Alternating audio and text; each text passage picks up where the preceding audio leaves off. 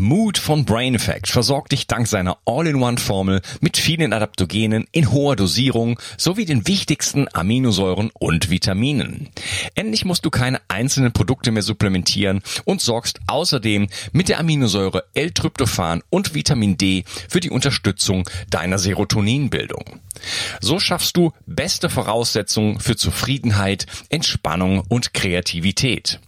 In Mut findest du den Powerpilz, Cordyceps, aber auch Rhodiola, Kurkuma, Vitamin D, K2, B1, B3 und B12.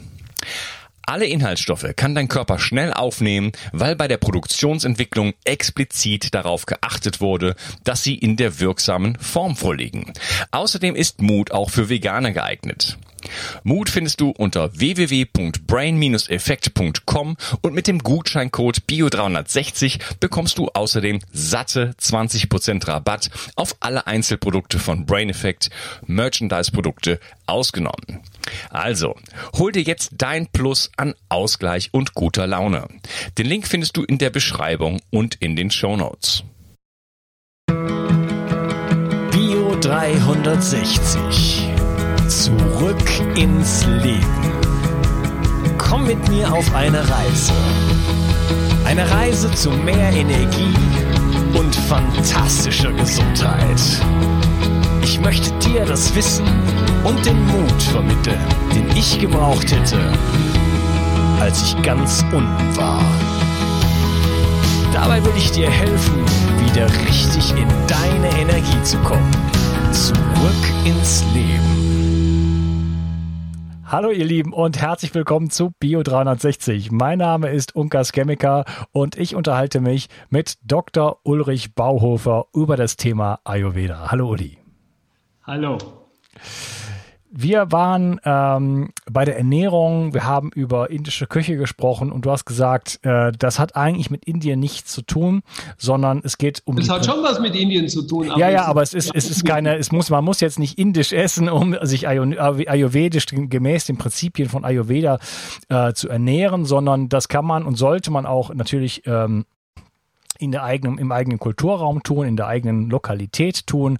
Äh, wie kann ich denn für mich herausfinden, äh, welches Lebensmittel ähm, welchem Prinzip, welchem Dosha sozusagen äh, äh, äh, zugeordnet ist und welches gut für mich ist in dem Sinne.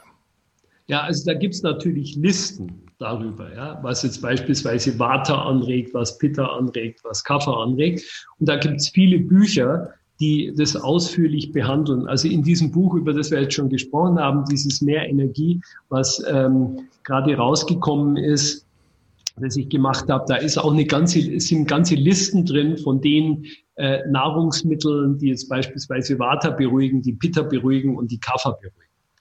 Und daran kann man sich natürlich äh, idealerweise orientieren. Jetzt ist ein anderer wichtiger Aspekt auch noch, dass wir schauen müssen, wie uns bestimmte Dinge bekommen.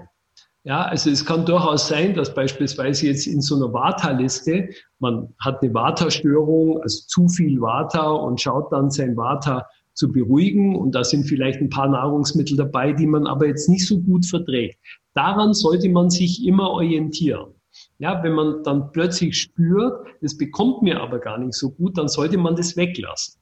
Das ist dieser Aspekt, worüber wir ganz am Anfang gesprochen haben, von Satmia und Asatmia. Mhm. Ja, also wenn das, was ich zu mir nehme, einfach mir nicht gut tut. Ja, wenn ich das spüre, dann lasse ich das natürlich weg. Ja, die Gefahr ist ja immer dann da, bei uns Menschen, sage ich jetzt mal, ähm, dass wir dann sagen, alles klar, jetzt gibt's hier ein neues System und ich habe mich jetzt dort verordnet äh, auf der äh, auf der Scheibe sozusagen. Ich habe dieses und jenes Dosha und jetzt muss ich das und das essen. Und dann wird das wieder zu einer Philosophie, dann wird das wieder zu einem, zu einem Dogma, was die eigenen Körperfunktionen, die diese, äh, äh, wie hat's, wie, wie war es nochmal bei, bei Goethe? Ja. Dieses leise, diese leise Stimme sozusagen, dann wieder überschreibt mit einem mit einem Konzept, mit einem Dogma, mit einer Idee, mit einer, mit einer, mit einer äh, Geistesdominanz sozusagen. Und genau da soll es ja eigentlich nicht hinführen.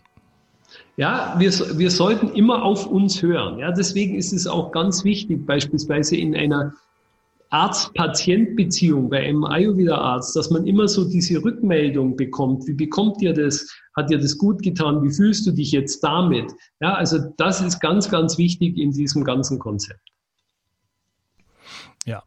Aber okay. wenn wir, wenn wir vielleicht ganz grundsätzlich etwas sagen äh, können, in der ayurvedischen Medizin dreht es sich natürlich sehr viel um die Qualität des Essens also die Qualität unserer Nahrung. Es gibt aber noch einen anderen Aspekt und der ist absolut essentiell, den wir beispielsweise in unserer westlichen Diätetik gar nicht so beachten.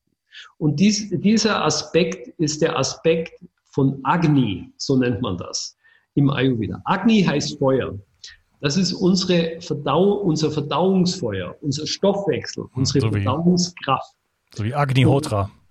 Genau. Ja, also Agni ist äh, Agni Hotra, das ist, wenn du schon ein schönes Jahr hast.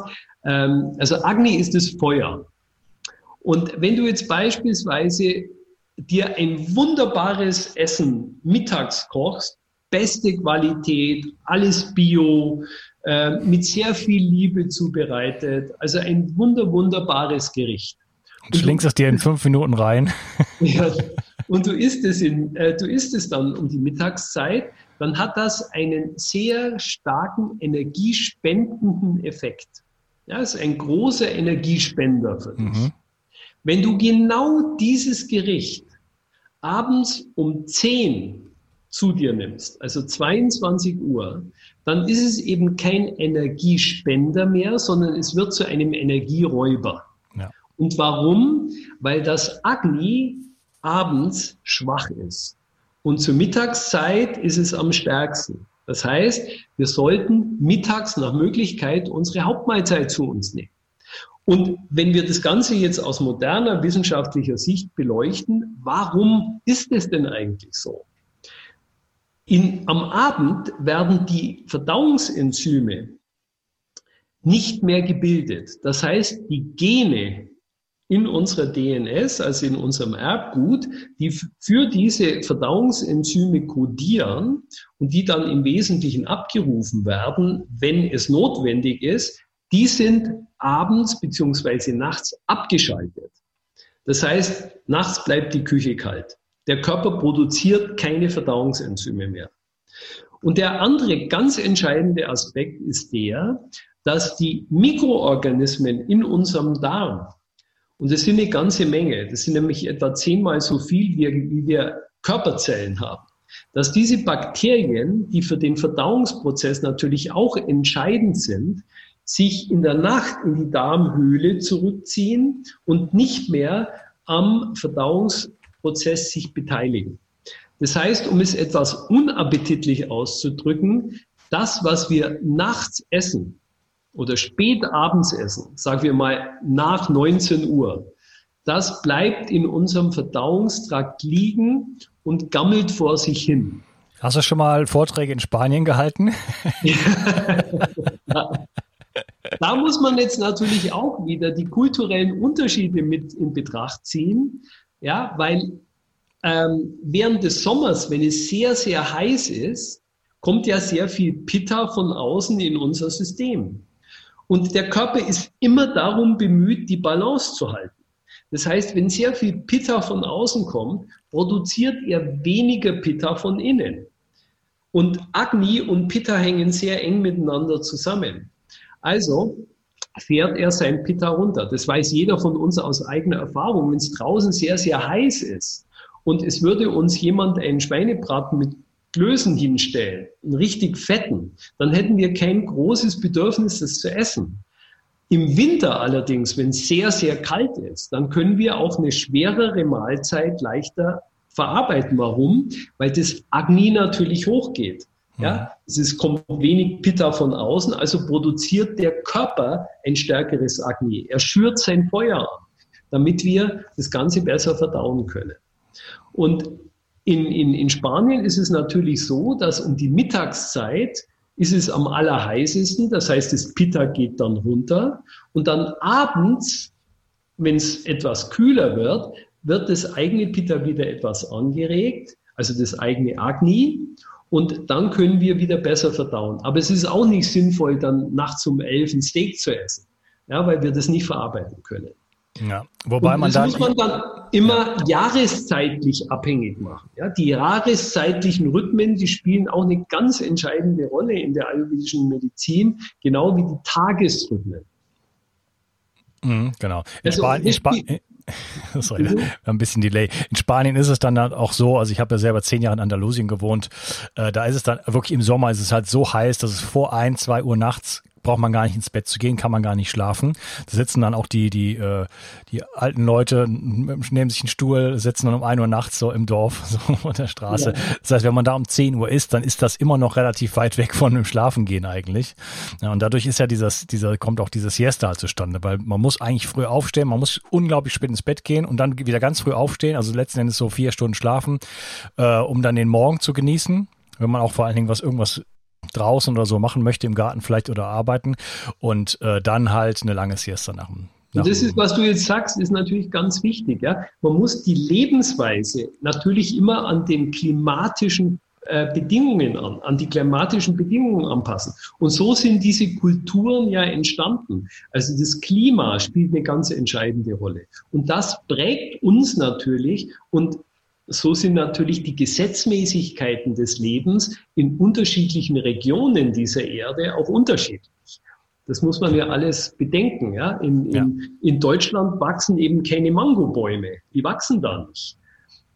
Obwohl wir, äh, wir vielleicht Mangos sehr mögen. Aber worüber wir jetzt sprechen, gerade was die Ernährung angeht, das betrifft hauptsächlich so den mitteleuropäischen Raum.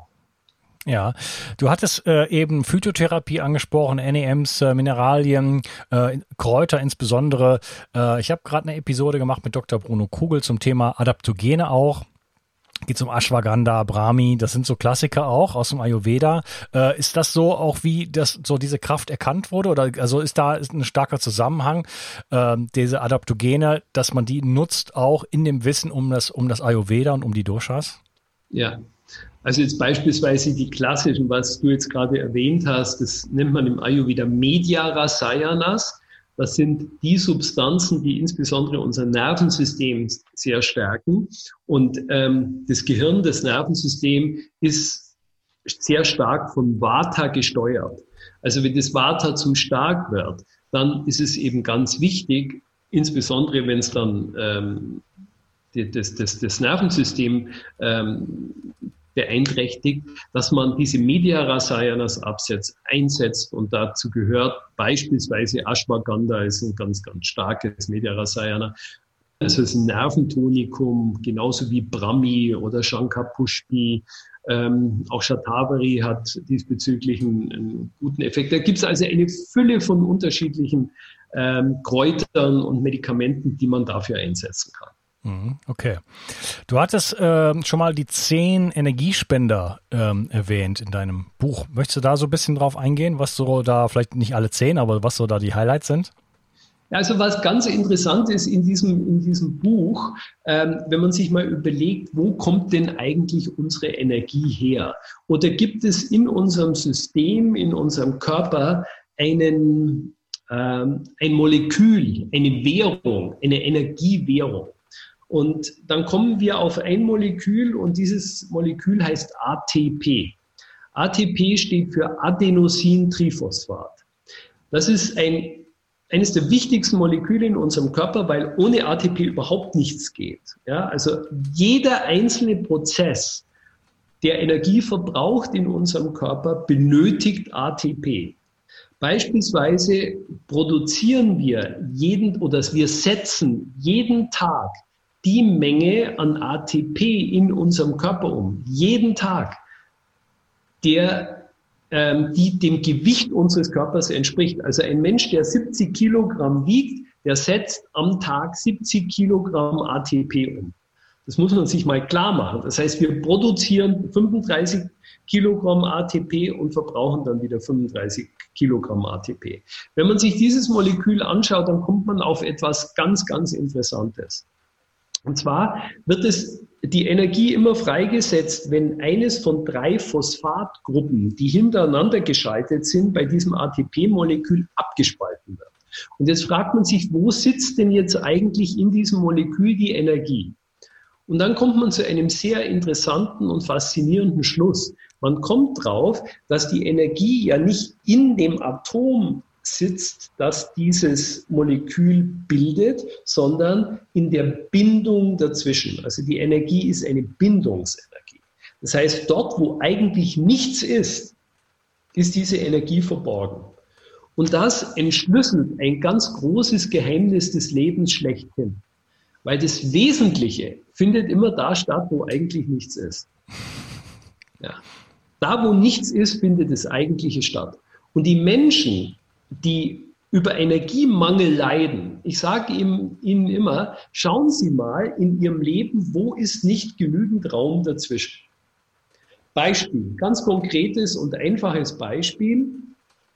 Ich schaue mir meinen Terminkalender an. Und wenn ich sehe, dass in meinem Terminkalender noch ein bisschen Platz ist, ein bisschen Raum, wozu neige ich? Ich neige dazu, diesen Raum zu füllen. Ja, ich fülle jetzt den Terminkalender, bis er rappelvoll ist und kein Raum mehr dazwischen. Und das ist nicht gut. Ich brauche diesen Raum dazwischen. Anderes Beispiel. Die meisten Menschen schlafen viel zu wenig. Ja, wenn man, ich hatte neulich eine Patientin, die sagte, ähm, ja, ich fühle mich total kaputt. Und dann sind wir ihre ganze Anamnese durchgegangen. Dann frage ich sie, wann gehen Sie denn ins Bett? Dann sagt sie um zwölf. Dann frage ich, okay, wann stehen Sie auf? Sagt sie um sechs. Frage ich sie mit Wecker. Dann sagt er, wie denn sonst? Dann frage ich sie, ist Ihnen klar, dass der Mensch die einzige Spezies auf diesem Planeten ist, die einen Wecker zum Aufstehen braucht? Ja? Das gibt es sonst nicht auf dieser Erde. Aber wir brauchen Wecker, weil wir offensichtlich nicht ausreichend schlafen, weil wenn ich ausgeschlafen bin, dann brauche ich keinen Wecker, wach von selber auf. Aber wenn ich nicht ausgeschlafen bin, dann muss mich eben ein Wecker wecken. Also sie nutzt den Wecker. Dann frage ich sie, okay, Sie schlafen sechs Stunden, Ihr Schlaf war gut. Wie viel bräuchten Sie denn, damit Sie sich wohlfühlen? Dann sagt sie, ja, da bräuchte ich also schon meine acht Stunden. Dann sage ich, okay, also Sie schlafen sechs, bräuchten acht, das heißt, es fehlen Ihnen pro Nacht zwei. Jetzt rechnen wir das mal äh, konservativ auf das Jahr hoch. Das heißt, es fehlen Ihnen 300 Stunden, 600 Stunden am Tag. 600 Stunden im Jahr, meine ich. 600 Stunden im Jahr. Das sind volle vier Wochen. Vier Wochen an Schlaf, die ihr abgehen pro Jahr. Dann frage ich Sie, wie lange machen Sie denn das schon? Dann sagt sie ja, seit 25 Jahren. Ich sage, ja, da brauchen wir uns eigentlich jetzt nicht weiter unterhalten. Weil das Rezept, das Sie von mir kriegen, ist, dass Sie einfach mehr schlafen sollen. Und das ist, was die allermeisten Menschen nicht tun. Sie schlafen viel zu wenig. Und wenn Sie zu wenig schlafen, dann wird man natürlich müde. Und das bedeutet, dass der Raum zwischen den Tagen zu kurz wird. Da ist nicht genügend Raum dazwischen. Neulich kommt eine Frau zu mir und sagt, sie hat sich jetzt scheiden lassen. Dann sage ich, wo war denn das Problem? Dann sagt sie, er hat mir die Luft zum Atmen genommen. Das heißt, auch in einer Beziehung ist es ganz wichtig, sich Raum zu geben, ja, Raum zu lassen. Der Raum dazwischen ist etwas absolut Essentielles. Beispielsweise, die meisten alten Menschen leben in Okinawa weltweit. Okinawa ist eine japanische Insel. Und man hat versucht herauszufinden, warum die so alt werden. Dann hat man festgestellt, dass sie von Kindesbeinen an lernen, ihren Magen immer nur zu 75 Prozent zu füllen. Das heißt, die lassen immer genügend Raum dazwischen. Und das lernen die von Kindesbeinen an. Und das ist das eigentliche Rezept ihres Alters. Die überessen sich nicht. Die lassen auch immer Raum zwischen den Mahlzeiten. Die futtern nicht unentwegt sondern die essen zwei oder dreimal am Tag. Deswegen heute auch dieses Intervallfasten, das so populär geworden ist. Ganz altes ayurvedisches Prinzip. Ja, die 16-8-Regel. Wenn ich abends gegessen habe, lasse ich erstmal 16 Stunden vergehen bis zu meinem nächsten, bis zu meiner nächsten Mahlzeit. Hat man festgestellt, ganz wichtig, beispielsweise auch für die Regulation des Insulins und des Blutzuckers. Also man hat schon festgestellt, dass sich das sehr positiv auf die Gesundheit auswirkt. Es geht immer um diesen Raum dazwischen. Wenn ich einen Menschen treffe zum ersten Mal, wo entscheide ich, ob der mir gefällt, ob er mir sympathisch ist oder ob er mir unsympathisch ist. In dem, was zwischen uns passiert. In dem Raum dazwischen, da kommt die Energie her. Und deswegen ist es wichtig, sich zu überlegen, wenn man merkt, man hat ein massives Energiedefizit, muss schauen, was kann ich tun, um den Raum dazwischen in meinem Leben etwas zu vermehren. Ja, äh, ich habe äh, vor kurzem erst äh, mal wieder einen Vortrag von Nassim Haramein äh, gehört. Das ist ein ähm, ja, Physiker, Astrophysiker. Und der spricht davon, ähm, der stellt die Frage, was ist eigentlich das, was alles verbindet? Wie sind Quantenphänomene und so weiter erklärbar? Was ist das, was überall ist? Und er kommt darauf, es ist das Vakuum, das Nichts sozusagen. Und er rechnet dann vor, dass die Masse des, des, der, des gesamten Universums sich in jedem Quadratzentimeter äh, Vakuum befindet. Ja? Und eben in dementsprechend auch die Energie. Das heißt, die Energie kann man und das habe ich gestern auch mit äh, Friedrich Hachenay besprochen. Da ging es um, um Wasser, um, um Strukturgrößen, um, um Wasserbelebung.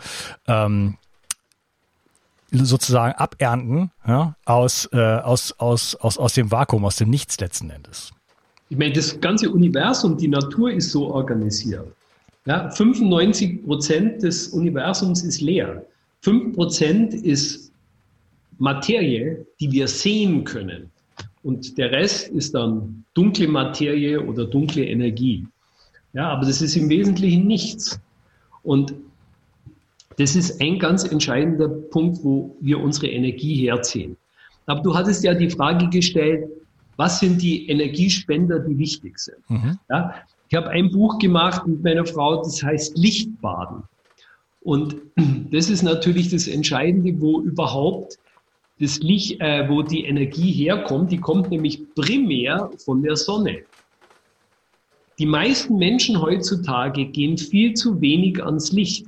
Obwohl, wenn die Sonne scheint, es uns natürlich rauszieht. Aber unsere Arbeit verbringen wir ja normalerweise im Büro. Also wir sitzen im Büro und da haben wir vielleicht an Helligkeit 500 Lux zur Verfügung und an einem schönen Sommertag, wenn wir rausgehen, haben wir 120.000 Lux. Also es ist ein viel, viel, vielfaches davon. Und das ist absolut entscheidend, dieser Hell-Dunkel-Zyklus hat natürlich unsere ganze Biorhythmik oder über Hunderttausende von Jahren geprägt. Und das missachten wir vollkommen. Licht ist e extrem wichtig für die Vitamin D-Produktion. Licht ist wichtig für unsere Freude, für unsere Laune. Also Licht ist ein ganz großer Energiespender. Sauerstoff, entscheidender Energiespender. Ohne Sauerstoff gibt es kein ATP. Also diese Energiewährung, Ruhe. Und das ist eines meiner Lieblingsthemen, Schlaf.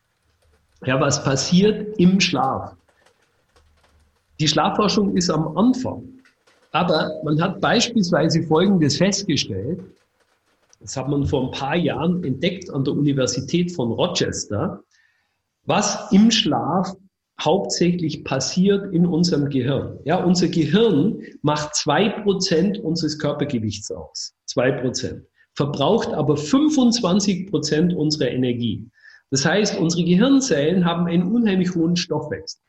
Und das bedeutet, in diesem Stoffwechsel fällt Abfall an. Dieser Abfall summiert sich auf sieben Gramm am Tag, was unser Gehirn an Abfall produziert. Und das sind hauptsächlich toxische Eiweißsubstanzen. Wenn man das hochrechnet auf das Jahr, sind das zweieinhalb Kilo. Das heißt, unser Gehirn produziert zweieinhalb Mal so viel Abfall im Jahr, wie es selber wiegt. Und dieser Müll, der muss ja abtransportiert werden. Und das passiert nur im Schlaf. Das heißt, wenn das System zur Ruhe kommt. Dann schrumpfen nämlich unsere Gehirnzellen auf 60 Prozent ihrer Größe. Es entsteht Raum dazwischen. Hier wieder der Raum dazwischen. Das ist das sogenannte glymphatische System. Und dieses glymphatische System ist dafür verantwortlich, diesen Müll nach draußen zu transportieren und dann über die Leber und über die Niere zu eliminieren. Also daran können wir erkennen, das ist ein wichtiger, eine wichtige Funktion des Schlafs. Es gibt noch eine ganze Menge anderer, aber daran kann man erkennen, wie wichtig es ist, ausreichend zu schlafen. Weil wenn man sich morgens noch dumpf fühlt und träge und nicht konzentrationsfähig und unmotiviert, also all das, was ein Energiemangel ausdrückt, dann heißt das, dass dieser Müll nicht abtransportiert worden ist aus unserem Nervensystem. Die Ruhe intensivieren wir noch durch Meditation. Das ist ein Thema, auf das wollten wir ja auch noch zu sprechen kommen. Wenn ich das vielleicht noch kurz zu Ende bringen darf. Also Ernährung spielt natürlich eine wichtige Rolle ähm, für unsere Energieproduktion. Dann, ähm, was du gerade erwähnt hast, Wasser. 99 Prozent der Moleküle unseres Körpers sind Wassermoleküle. Ja, die sind einfach so klein, dass sie natürlich viel kleiner sind als so ein großes Eiweißmolekül. Körper besteht zu 70 Prozent aus Wasser, aber 99 Prozent rein quantitativ betrachtet der Moleküle sind Wassermoleküle. Wasser, ein ganz, ganz wichtiger Punkt. Und wie du gerade von Belebung des Wassers gesprochen hast, also deswegen ist es gut, ausreichend zu trinken. Man sollte immer davon ausgehen, pro Kilogramm Körpergewicht mal 35 das zeigt an in Millilitern, wie viel du trinken sollst am Tag und nach Möglichkeit mineralarmes Wasser, weil dadurch der Körper natürlich viel besser entgiften kann. Also Wasser spielt eine wichtige Rolle. Detox spielt eine wichtige Rolle. Bewegung spielt eine wichtige Rolle als Energiespender. Wir sprechen hier jetzt von den Energiespendern. Partnerschaft, Freunde, soziale Verbindung, ganz entscheidender Punkt. Und was ganz wichtig ist, ist Sinn. Ja, dass das Leben einen Sinn ergibt. Hm. Der größte Energieräuber ist wahrscheinlich, wenn man Dinge tut und in dem, was man macht in seinem Leben, keinen Sinn erkennt. Wenn das Leben sinnleer wird, das ist ein ganz großer Energieräuber. Und ja, all diese unterschiedlichen ähm, Energiespender und auch Energieräuber sind in diesem Buch behandelt. Und es ist wirklich hilfreich, für sich mal eine Bilanz aufzustellen. Was sind meine Energieräuber? Was sind meine Energiespender? Wie verhalten die sich zueinander? Dass man das Gleiche macht, wenn man merkt, äh, dass das Bankkonto immer leerer wird. Ja, dann gibt es im Wesentlichen drei Möglichkeiten, das zu ändern. Möglichkeit eins, Ausgaben reduzieren, Möglichkeit zwei, Einnahmen vermehren, Möglichkeit drei, beides zu machen. Und das ist wahrscheinlich das Sinnvollste. Und genauso müssen wir das mit unserer Energie machen, mit unserer Lebensenergie, dass das Leben einfach wieder Freude macht. Uli, ich habe das Gefühl, ich mache ein Interview mit mir selber. und unsere Bücher, die können wir so aufeinanderlegen, da steht genau das gleiche drin. In meinem aktuellen Buch gibt es die sieben Energieräuber und die sieben Energiegeber und das kommt alles drin vor, was du gerade genannt also, hast. Es gibt, ja, es gibt ja einen schönen Satz von Valentin, Karl Valentin, haben alle vielleicht schon mal gehört, er hat gesagt, es wurde bereits alles gesagt, nur noch nicht von jedem. der ist super. Wir haben sogar die gleiche Frisur.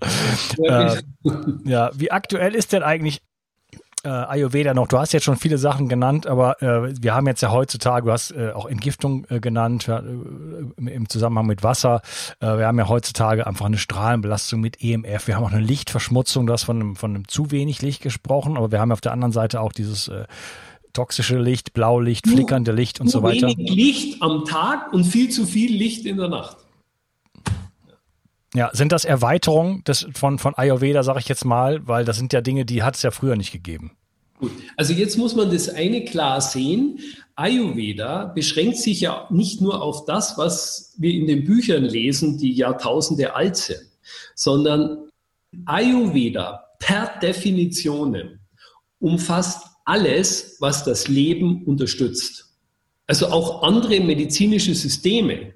Wenn du aus anderen medizinischen Systemen, also beispielsweise aus der Schulmedizin, aus der modernen Medizin, wenn du irgendetwas hast, wo du weißt, es unterstützt das Leben, diagnostische Verfahren, dann ist das per Definition ein Teil von Ayurveda.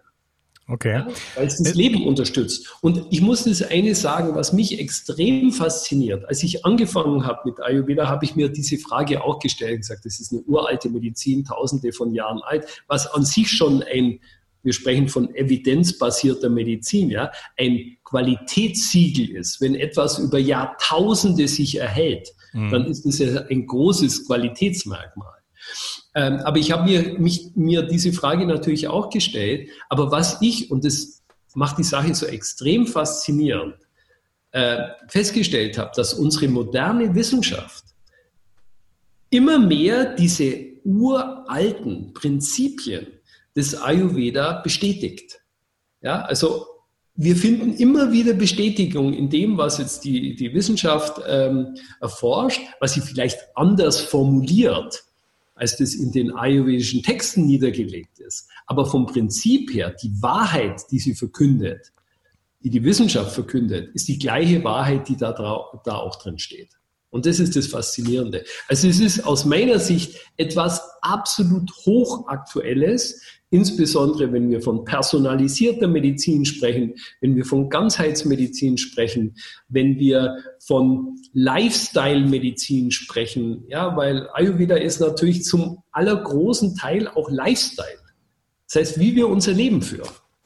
Ja, du bist ja eigentlich vom Ursprung her äh, Schulmediziner und äh, du hattest eben gesagt, dass äh, jetzt man im, Ayurveda nicht die einzelnen Symptome behandelt, sondern äh, sich ähm, die übergeordneten Doshas an, anschaut und sozusagen auf der auf dieser Ebene versucht, das Ganze zu korrigieren und die Symptome, die entwickeln sich dann entsprechend. Ähm, haben denn dann so, ich sage jetzt mal, reduktionistische Konzepte wie äh, Labordiagnostik und so weiter, haben die dann überhaupt einen Platz? Ähm, und wenn ja, welchen? Ja, absolut. Also die haben absolut einen Platz. Und man sollte sich dem nie verschließen. Ich bin der Meinung, in der Medizin hat Dogmatismus überhaupt nichts verloren.